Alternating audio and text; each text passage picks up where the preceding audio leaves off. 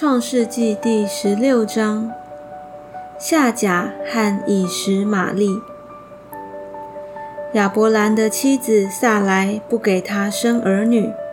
萨莱有一个使女，名叫夏甲，是埃及人。萨莱对亚伯兰说：“耶和华使我不能生育，求你和我的使女同房，或者我可以因她得孩子。”亚伯兰听从了萨莱的话，于是亚伯兰的妻子萨莱将使女埃及人夏甲给了丈夫为妾。那时亚伯兰在迦南已经住了十年。亚伯兰与夏甲同房，夏甲就怀了孕。他见自己有孕，就小看他的祖母。萨莱对亚伯兰说：“我因你受屈。”我将我的使女放在你怀中，她见自己有了孕，就小看我。愿耶和华在你我中间判断。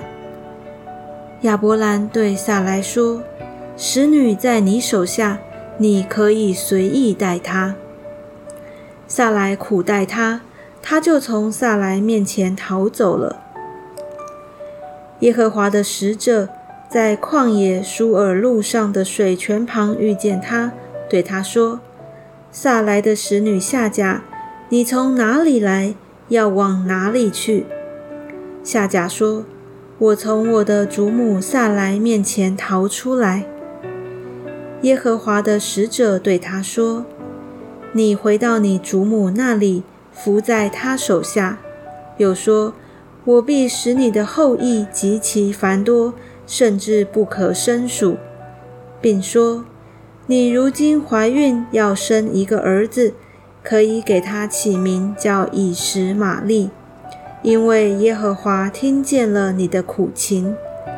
他为人必像野驴，他的手要攻打人，人的手也要攻打他。他必住在众弟兄的东边。”夏甲就称那对他说话的耶和华为看顾人的神，因而说：“在这里我也看见那看顾我的吗？”所以这井名叫毕尔拉海莱。这井正是在加迪斯和巴列中间。后来夏甲给亚伯兰生了一个儿子，亚伯兰给他起名叫以实玛利。